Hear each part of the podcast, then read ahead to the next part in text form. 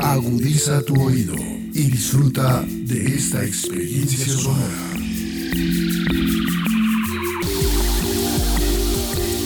Este es un podcast Radio Unal.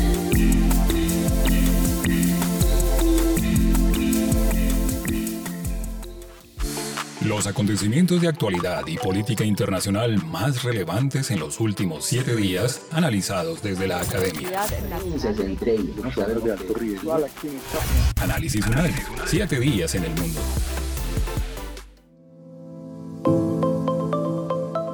Hola.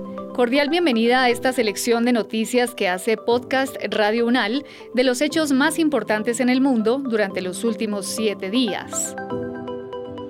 Estas son las noticias más relevantes de la semana transcurrida entre el 12 y el 18 de febrero de 2023. Los conflictos, las relaciones entre los países, las elecciones presidenciales regionales y legislativas, la conformación geopolítica del mundo. Bienvenidos a este recorrido por los hechos más importantes de los últimos siete días. Análisis UNAL, siete días en el mundo.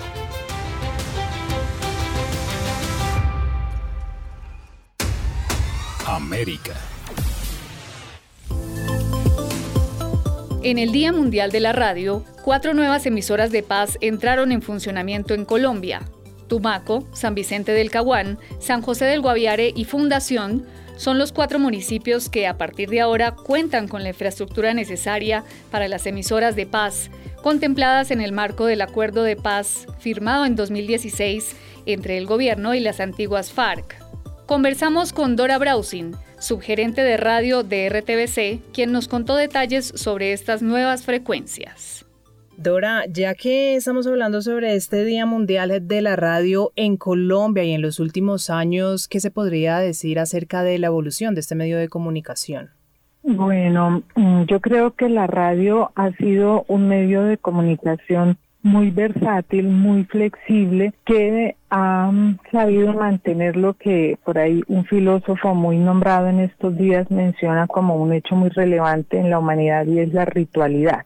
Ese espacio, esa acción de emitir desde una cabina, desde el contar una historia, pero a la vez eh, ha hecho todo lo posible por llevar los contenidos a otros medios. Hoy la radio hace contenidos audiovisuales para plataformas digitales, la radio hace mm, historias escritas, la radio hace televisión, eh, también está haciendo, encontrándose con las audiencias a partir de experiencias y actividades. Entonces yo creo que lo que define a la radio es su versatilidad encabezada por esa ritualidad que la hace, pues sigue manteniendo como su poder mágico, ¿no? Que le dio el origen. Sí, así es, eh, Dora. Y tenemos una, una muy buena noticia en el marco de este Día Mundial de la Radio y viene justamente allí de, de RTBC, de la Radio Nacional, y son estas cuatro nuevas emisoras de paz. Quiero preguntarle al respecto, ¿Cómo llegan estas cuatro nuevas emisoras? ¿Cómo ha sido ese proceso que seguramente no, no ha sido fácil y requiere de mucha planeación para que hoy día ya estén al aire funcionando estas cuatro emisoras? Sí, el numeral 6.5 del acuerdo de paz plantea que se deben construir 20 emisoras clase C. RTBC en este caso es el encargado de hacer el montaje y puesta en funcionamiento de las emisoras y las emisoras funcionan como emisora pública del Estado colombiano con una línea editorial manejada por Radio Nacional de Colombia. El proceso, bueno, sí, como tú dices, de planeación, un proceso que se inició en el 2016, este ejercicio de planeación, que lo hemos seguido muy juiciosos y que nos lleva hoy a cumplir ya con el 80% de la meta, ya con 16 emisoras en total, y este año, en el 2023, pues se hará el montaje de las cuatro faltantes. Estamos pues atentos a que nos definan los puntos, una vez los tengamos, iniciamos el montaje de esos cuatro puntos. Pero yo creo que lo más importante, lo relevante en estas, en la construcción de estas emisoras, es que ha sido un proceso de construcción de confianza. Tanto entre las instituciones, los actores que tienen que definir los puntos geográficos donde se ubican, como entre los colombianos, el Estado, eh, entre las autoridades locales, los líderes de las diferentes organizaciones respecto a la institucionalidad, al Estado. Ha sido un proceso de construcción, de confianza, de día a día. Ha sido un trabajo, como mencionaste, arduo en ese propósito. ¿Cuál es el, objetivo central de, estas emisoras de paz, al menos en su programación, eh, Dora? ¿Y qué podemos eh, encontrar allí si pudiéramos hablar un poco, al menos de manera general, de, de lo que es su parrilla de programación? En el acuerdo se establece que el propósito de las emisoras es contribuir a generar información sobre la implementación del acuerdo de paz y a hacer pedagogía sobre el acuerdo de paz. Son emisoras públicas del Estado colombiano que su línea editorial es manejada por Radio Nacional de Colombia, por lo tanto también tienen la tarea de contribuir con contenidos que propendan por el mejoramiento de las condiciones de vida de los colombianos, por supuesto desde la comunicación. En ese propósito, eh, la parrilla entonces contempla aspectos que van desde programación para los campesinos y es programación que va de lo local para lo local. Entonces, programación para los campesinos, espacios informativos, espacios que buscan dar a conocer como la creatividad em, musical que tienen en el territorio, también temas, por supuesto, de pedagogía, de em, cultura y tradición son las franjas que caracterizan esta parrilla de programación pero además algo muy valioso que tienen las emisoras de paz es que generan contenido de lo local para lo nacional en plataformas aire y convergentes. Y esto ha sido muy valioso porque contribuye para que los territorios sean desestigmatizados, sus habitantes sean desestigmatizados y poder ser visible como todo el poder creativo que tienen en las regiones tanto en el tema de las artes, la tradición y la cultura, como en temas económicos y sociales. Sí. Y lo que nos comentabas acerca de la libertad que tienen, al menos en lo editorial, estos realizadores que van a estar formando parte de, de las cuatro emisoras para decidir sus contenidos al aire, ¿no? También eso es muy interesante. Todo nuestro equipo de trabajo tiene libertad Trabajamos sobre unos parámetros, por supuesto, donde el respeto y la calidad de los contenidos es el eje, pero se trabaja en libertad para poder hacer contenidos públicos, porque los contenidos que se generan desde los medios públicos pues estamos en el deber de promover unas palabras que suenan a veces como, oh, eso es demagogia, pero llévelos a la práctica y es un trabajo fuerte, ¿no? Y es construir desde la participación, promoviendo temas como la equidad y la inclusión desde la comunicación. Entonces, eso implica que quien define el contenido, por ejemplo, es quien está en el territorio, porque es quien sabe quiénes son las organizaciones, quiénes son los líderes, cuáles son las temáticas que preocupan a la región. Por lo tanto, son ellos quienes plantean las temáticas y deben y están en la tarea de articular a los diferentes actores locales para que puedan participar en la programación. El día del lanzamiento, una pregunta que me decían, bueno, ¿y cómo hace uno para eh, mm, tener un espacio en una emisora de paz?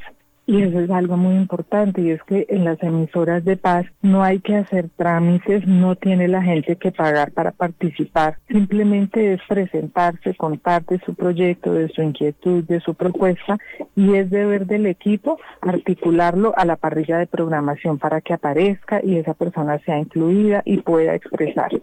Qué bueno, darle voz a quienes no han tenido voz hasta el momento. Yo creo que me quedo con esa conclusión de, de esta charla, Dora.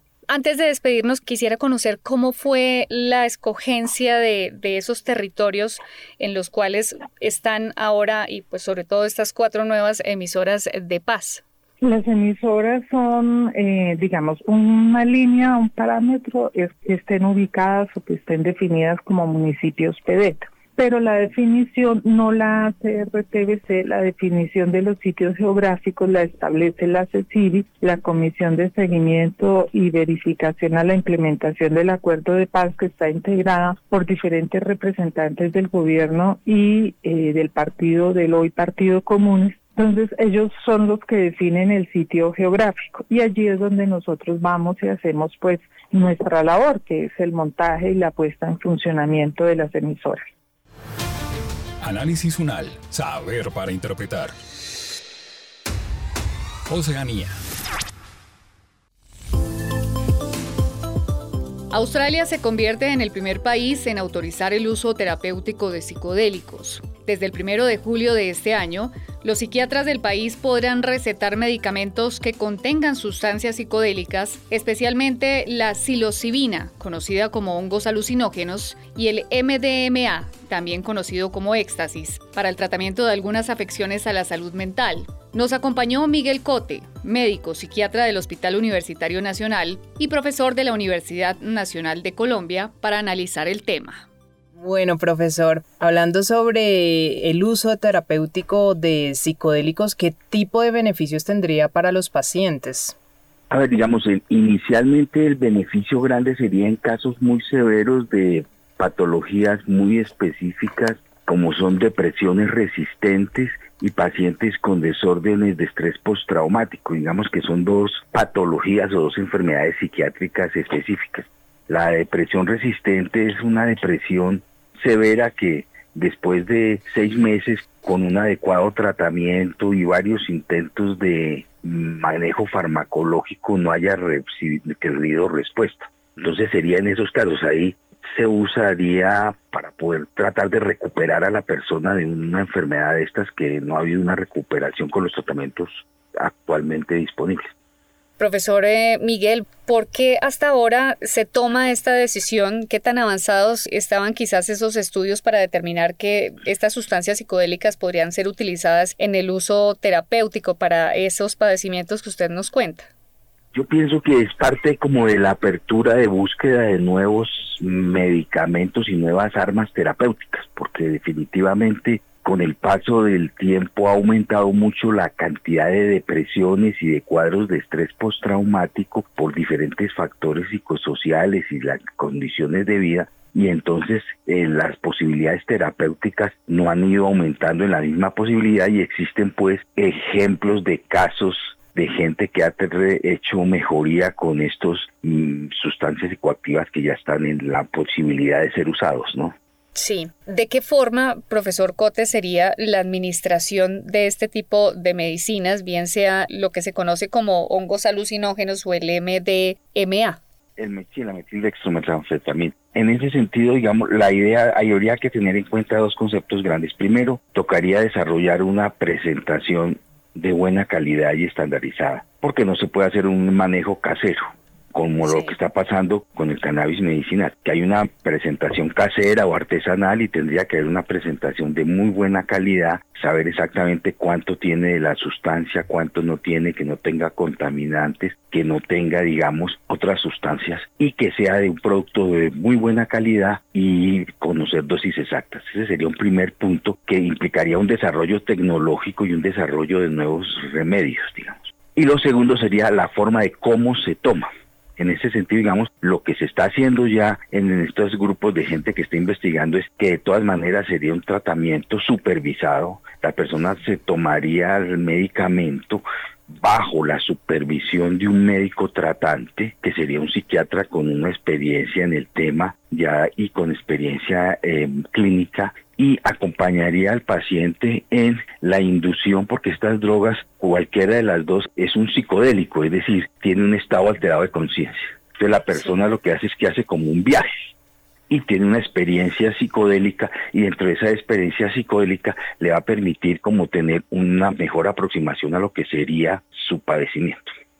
En este caso, eh, profesor Cote, ¿cuáles serían puntualmente entonces los beneficios para estas dos condiciones, tanto para el estrés postraumático como para la depresión? En lo que es en sí el, actuar de, estos dos, eh, de estos dos medicamentos psicodélicos sería, digamos, porque la otra forma de tomarlo es que usted lee sus medicamentos y se vaya a la casa y se los tome por la noche o por la mañana con medio vaso de agua en este sentido, digamos, los mejores resultados y las experiencias más importantes que están haciendo en grandes universidades en Estados Unidos y en Australia es que se le da a la persona hospitalizada bajo la supervisión del médico y hace como una descripción y se graba y se comenta la experiencia, porque digamos, un criterio de mejoría en psiquiatría es la experiencia que tiene el paciente de su sensación de estar triste o de sentirse en un estado de estrés traumático. Es decir, eso es lo que describimos nosotros como la fenomenología. ¿Por qué yo me siento triste o por qué yo no siento placer con las cosas que hago y con mi trabajo de todos los días? ¿Y qué explicación me doy de eso? A veces no hay ninguna explicación ni ninguna razón, entonces es como una diferencia grande entre tristeza y depresión. En la tristeza hay una causa falleció alguien, tengo una enfermedad grave, alguna cosa. En la depresión medio de un momento a otro me quedé sin pila. Es después de tener esta experiencia con la sustancia que hay gente que tiene como una explicación o tiene un cambio en la percepción de cómo se ven las cosas y esa sería la mejoría. No sé si me soy claro. Sí, señor. ¿De qué manera se podría hacer el control, profesor Miguel, para que esto no derivara en algún tipo de dependencia a estos medicamentos? Ese es el gran riesgo de la experiencia que hubo en los años 60 y 70 con el uso de estas sustancias, que salió de los de experimentación que ya se estaba haciendo en los años 60 en los laboratorios y terminó siendo como una sustancia psicoactiva. Entonces la gente iba y se tripeaba, como dicen ahora, se pegaba un viaje, alucinaba, tenía una experiencia ahí y con base en eso lo hacía, que eso sería una traba o un mal viaje, se mal viajó, dicen en la universidad, no, que el paciente, nos llegan aquí al hospital universitario, el paciente porque se mal viajó, se fue a comer un honguito allá en el campus y le cayó mal y se puso psicótico, porque una posibilidad es esa, que lo mejor, otra posibilidad es que lo vuelva loco o que haga una crisis de agitación psicomotora o que pierda el control y haga heteroagresividad, como todo tiene sus riesgos, ¿no?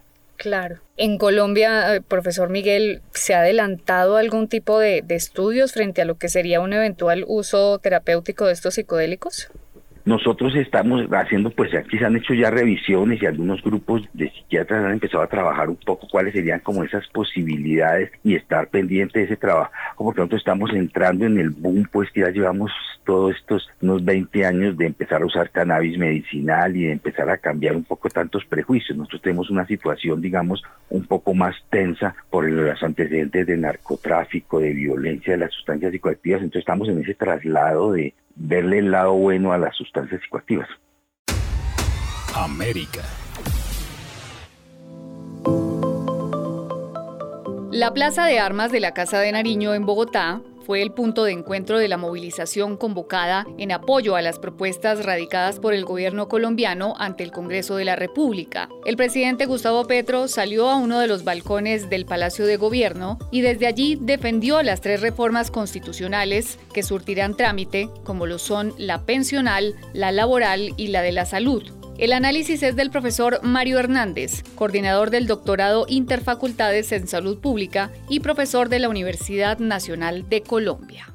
Bueno, profesor, ya vamos a estar hablando sobre la reforma a la salud, sí nos gustaría empezar por explicar a los oyentes cómo será la transición del sistema de salud, cómo está constituido en este momento y cómo quedaría de acuerdo pues a la reforma de la salud del gobierno Petro. Sí, yo creo que es muy importante entender que esta es una decisión muy, muy importante porque es una transformación de lo que se ha venido desarrollando desde la ley 100 para acá. Eh, a ver, el asunto es este, con la ley 100 lo que se hizo fue organizar el sistema de manera que los recursos públicos que se recogen bien por cotizaciones, es para fiscalidad, o por impuestos, por distintas vías, de destinación específica para salud, estos recursos que se tenían en distintos fondos, ahora es un solo fondo que administra la ADRES. Esos recursos se entregaron con la figura esta de la UPC, Unidad de Pago por Capitación, a cambio de un plan de beneficios, que desde el principio se asumió que fueran desiguales porque no había suficiente plata para pobres y entonces esto fue manejándose un plan de beneficios como el 60% respecto del, del contributivo. Entonces ya ahí se estableció un modelo inequitativo estructuralmente. Pero el punto clave es esa administración entre pues de unas eh, entidades privadas con ánimo de lucro, sin ánimo de lucro también las hubo, hasta estatales las hubo, pero que fueron cada vez más quebrándose, bueno, limitándose pues en toda su acción. Esa es una forma de intermediación, eso realmente no es aseguramiento comercial, claramente no es, es una seguridad social con esta forma de administración intermediada por empresas que viven de esa función. Entonces lo que se está planteando ahora es pues retirar estas empresas que viven de esa función para que vivan de otra forma y efectivamente es más o menos como ellas mismas se han venido adaptando al sistema o a lo que ha pasado con el sistema. Entonces lo que tenemos ahora es la propuesta de eh, recuperar la administración pública de esos recursos y ya lo hace la ADRES, ¿cierto? Pero de manera regionalizada con el seguimiento pues de la ubicación de estos recursos y retirar de esa función en particular a las EPS. La transición pues tenderá a ser seguramente a lo que se han venido dedicando, que es tener sus propias eh, clínicas o clínicas fundamentalmente, no, no manejan hospitales sino clínicas, pues para la prestación directa de los servicios. Y seguramente algunas se adaptarán un poco con la auditoría que venían haciendo de cuentas, entonces muchos de estos personas que trabajaban allí pues podrían trabajar en esas áreas regionales, es decir, habrá una distribución de todos modos de toda esta cantidad de trabajadores que pues en este momento son de las EPS, pero que seguramente entrarán a estas otras instancias que requieren ese papel de auditoría. Eso es más o menos en pocas palabras lo que creemos que va a pasar. Y hay ciertos puntos que han causado alguna polémica y yo quiero que nuestra conversación siga por allí, profesor. Comencemos con quizás el punto que más ha despertado como cierta incertidumbre en la ciudadanía y son las EPS mientras sucedía esta convocatoria del presidente Gustavo Petro y con anterioridad también la ministra cuando radicó el proyecto de reforma a la salud, se hablaba o se cuestionaba sobre las EPS, que van a desaparecer, que el modelo de salud como tal va a cambiar. En su concepto, ¿qué es lo que va a ocurrir allí? Porque la ministra ha pasado de hablar de las EPS a mencionar como unos centros de atención prioritaria. Por favor, ayúdenos a analizar ese tema. Pues a ver, las EPS, insisto, vienen administrando los recursos públicos a través de la figura de transferencia del fondo público que existe hoy, que administra la ADRES, por medio de esta figura de la UPC, Unidad de Pago por Capitación. Entonces, sagradamente, mensualmente, todas las EPS reciben el monto equivalente al número de afiliados. Entre más afiliados tengan, pues más masa monetaria tienen. Eso es lo que ellas han venido manejando y claro, se han venido haciendo cada vez más grandes y han venido eliminándose las más pequeñas, ¿cierto? Y esto va produciendo cada vez más un oligopolio. Eso es lo que está pasando hasta hoy. Sin embargo, pues es decir, lo que hemos visto es que a pesar de esa gran masa monetaria, pues no logran prestar los servicios, garantizar el acceso, sobre todo en las regiones donde más necesidades hay, por una, una, cosa muy sencilla y es que asumen que en esos sitios no es sostenible financieramente para sus cuentas de costo-beneficio eh, mantener un pequeño hospital, un centro de salud, mantener una sala de parto, toda esta serie de cosas porque no les dan sus cuentas de rentabilidad. Esa es la explicación central del asunto. Entonces se retira a las EPS de esa administración de los recursos y lo va a hacer la ADRES de manera regionalizada por grandes territorios y ni siquiera con situación de fondos, que es lo que han dicho, pues está puesto en la reforma. Es decir, que hay una auditoría de estas cuentas, pero las cuentas se pagan directamente de la ADRES a la red de prestadores directos de servicios. Ahora, las EPS se han transformado en prestadores fundamentalmente porque eso les conviene en el sentido de trasladar los recursos públicos que reciben a la prestación. Por eso entonces hoy son más rentables sus clínicas que sus EPS, ¿no? que las mismas EPS, porque todos los recursos se pasan hacia la prestación y ahí aparece la utilidad. Bueno, pues hombre, simplemente van a seguir, pero como prestadores y en unas condiciones bastante distintas, por eso se habla de lo tarifario. Lo que se propone no son centros de atención prioritaria, es un modelo de atención primaria, territorial y ordenado por el territorio que tiene esa puerta de entrada, esa relación y ese vínculo entre los servicios de salud con equipos multidisciplinarios, multiprofesionales y las comunidades a través de estos centros de atención primaria que pues en muchas partes del país son como 600 municipios que no tienen un solo puesto centro de salud ya, entonces hay que recuperar todos esos centros y puestos de salud seguramente con recursos públicos, ahí está la definición de una infraestructura pública para fortalecer la red pública y esta oferta. Las EPS podrían también ofrecer esos centros de atención primaria de carácter privado en una forma de contratación muy clara que pagará la ADRES. Esa es la lógica. Lo que pasa en el mundo se entiende mejor en Análisis Unal. Europa.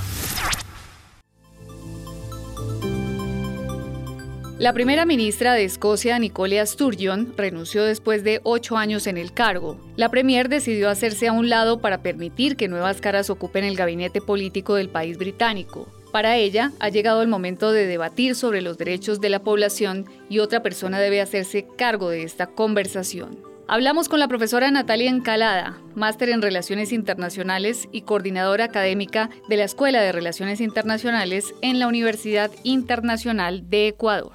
Profesora, ¿cuál es su revisión inicial acerca de lo que ha pasado con esta renuncia de la primera ministra Nicola Sturgeon?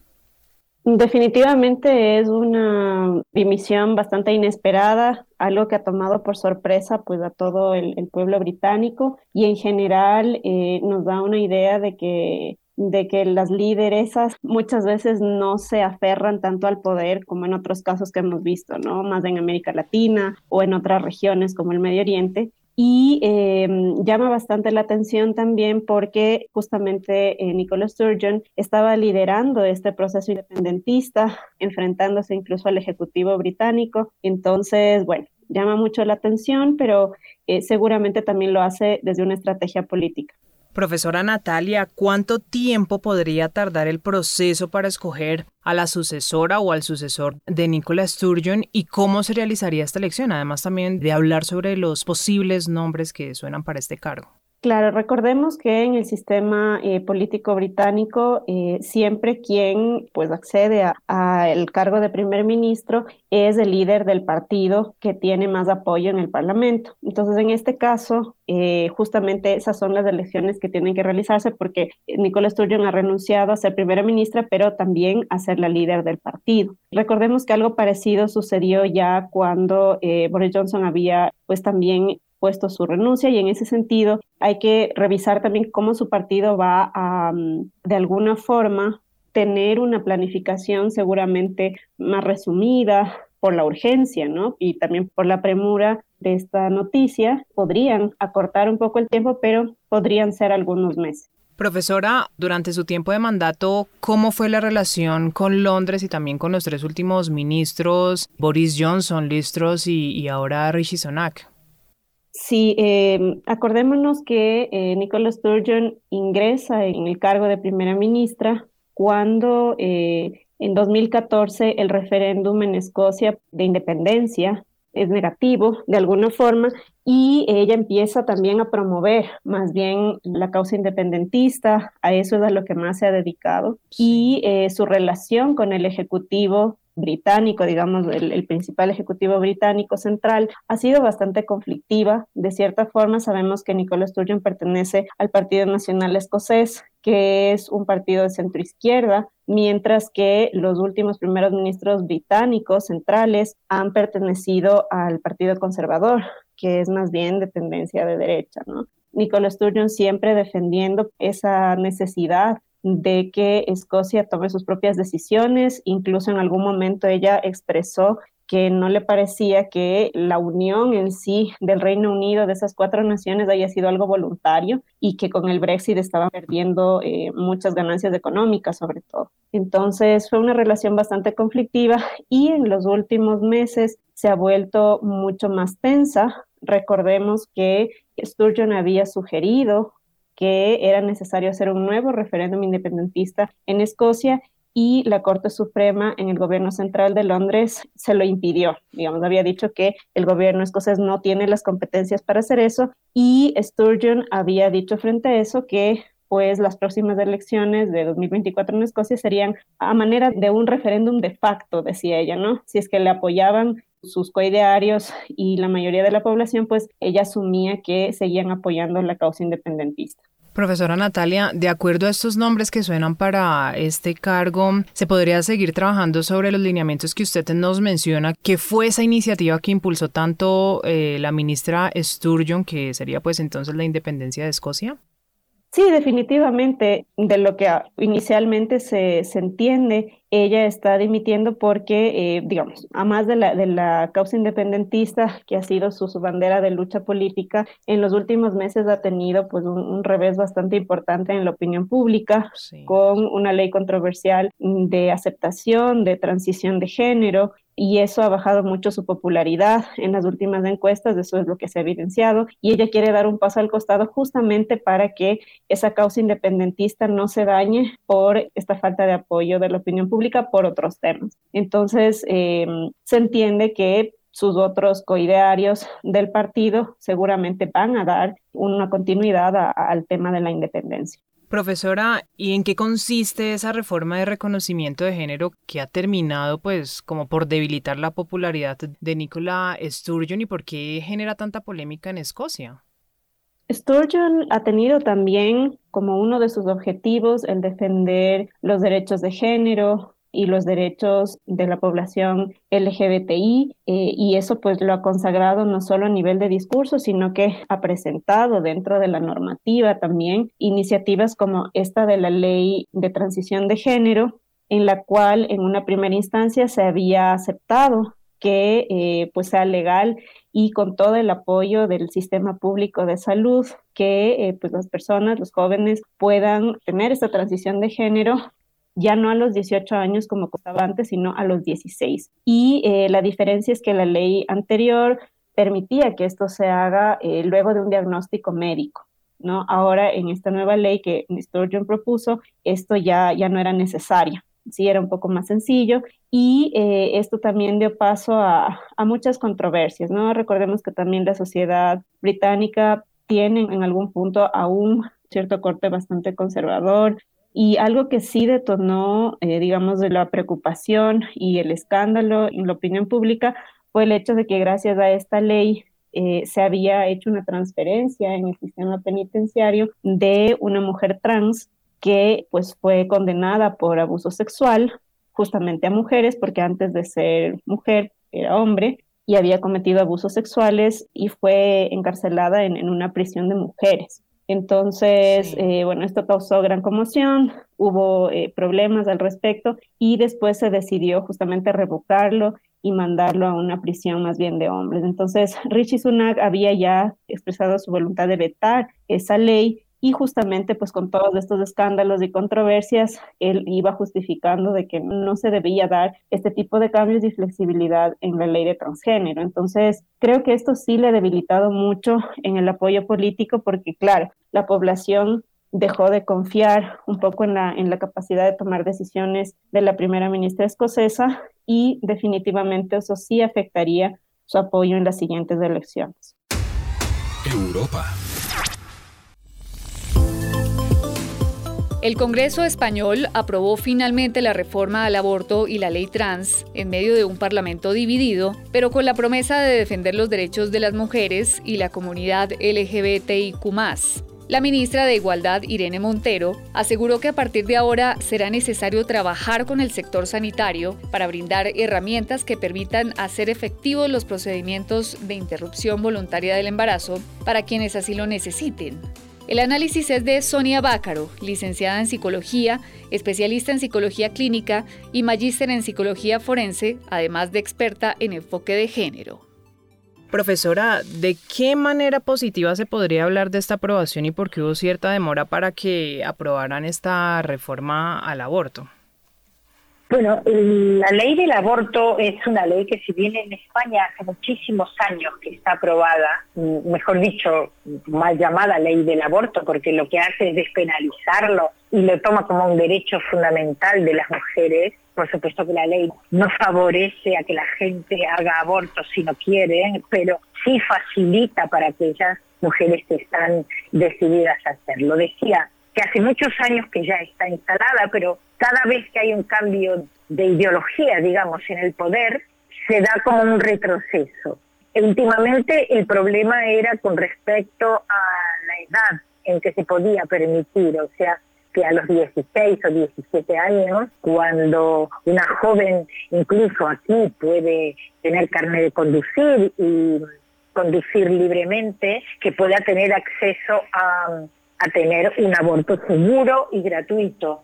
que todavía eso es algo que daría por aplicar porque es verdad que hay muchos médicos en los hospitales públicos que están haciendo objeción de conciencia. Conclusión, las estadísticas nos dicen que la mayoría de los abortos se realizan en clínicas privadas, con lo cual, eh, incluso, mira, yo vivo enfrente a una que le han puesto enfrente un local comercial con fotos de bebés donde dice el aborto no es la única solución como para disuadir a quienes vayan. Antes hacían manifestaciones en la puerta de las clínicas, ahora como eso está prohibido, directamente se han alquilado un local enfrente, un local de comercio y han pintado toda la fachada con esto. Con lo cual hay una lucha constante y permanente con respecto a este derecho. como siempre, todos los derechos de las mujeres creemos que los alcanzamos, pero cualquier crisis nos lo pone nuevamente en duda y nuevamente en litigio, ¿no? Así que, bueno, yo celebro que finalmente se haya aprobado esta ley. No la he leído toda, porque tiene también, como dijo la ministra, educación sexual en los colegios. Quiero creer que es a partir de, cierta edad, porque ella habló de orientación sexual y quisiera creer que eso se va a dar a determinadas edades en una escuela secundaria, pero bueno, me parece un paso importante. Doctora Sonia, su opinión sobre la otra ley que ha sido aprobada ayer por parte del Congreso español y es la ley trans. A ver, la ley trans, yo soy psicóloga y soy psicóloga clínica y he hecho una especialidad también en psicología infanto-juvenil.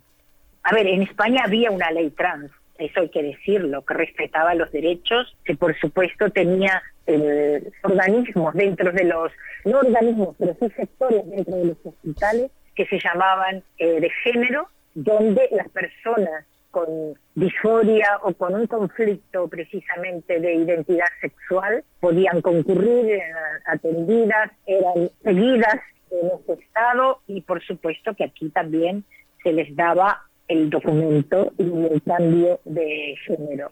Eh, lo que pasa es que esta ley viene a decir que cualquiera, sin que medie ningún trámite, puede decir hoy eh, soy hombre el entorno verse obligado a llamarlo. O sea, esta ley viene a modificar muchas cosas, pero no tienen que ver a mí entender como los derechos. ¿Por qué dije antes que yo soy psicóloga clínica infanto-juvenil? Porque a mí, yo aprendí, aparte, y no hace pocos años, porque tengo más de 40 años de profesión, que mm, hay crisis de identidad que no necesariamente pasan por la orientación sexual, sino que pasan por quién soy yo y que se producen en la adolescencia generalmente y que eso no me determina que yo sea de otro género, eh, sino que es una crisis que a veces pasa y que se diluye sola. Eh, he conocido muchísimos casos de eso. Claro, eh, favorecer que inmediatamente, como se está haciendo o esta ley lo dice así, inmediatamente una criatura que a lo mejor un niño se pone falda, que sea una niña, a mí me parece algo que yo no lo he aprendido así, no lo sé así, y no creo que la psicología en su base haya cambiado mucho.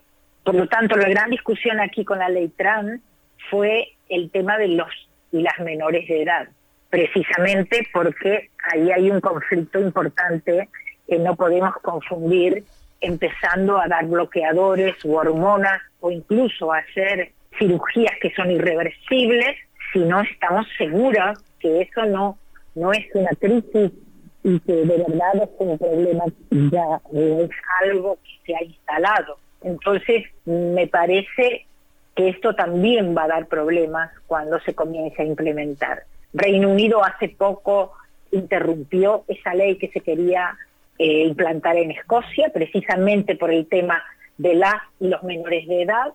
Y mm, yo creo que no va a ser eh, diferente aquí en España.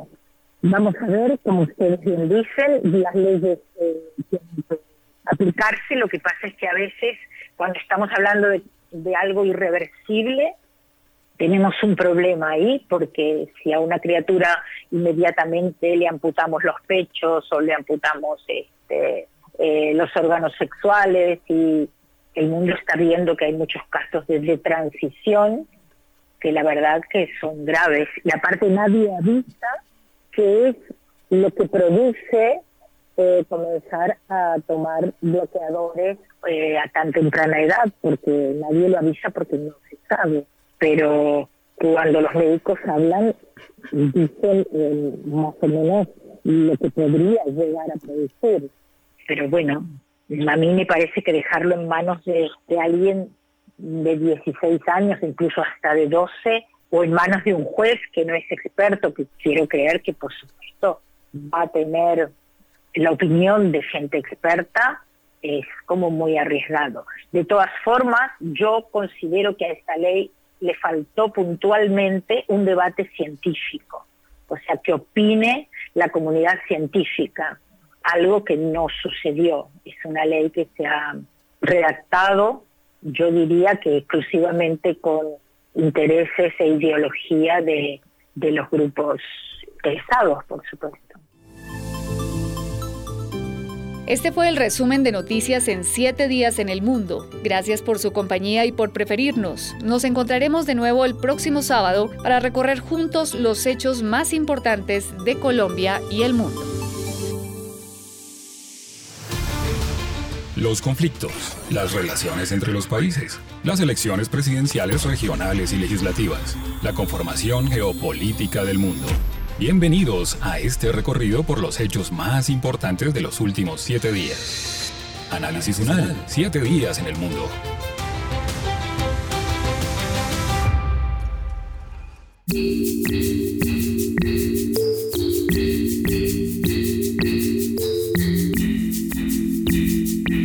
Las opiniones aquí expresadas son de entera responsabilidad de sus autores y solo comprometen a los realizadores de este podcast. No representan necesariamente el pensamiento de Radio UNAL ni la posición oficial de la universidad.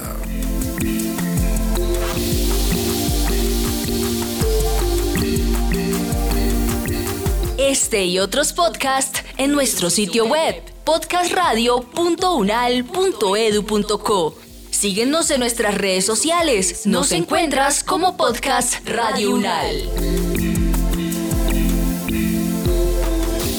Universidad Nacional de Colombia. Proyecto cultural, científico y colectivo de nación.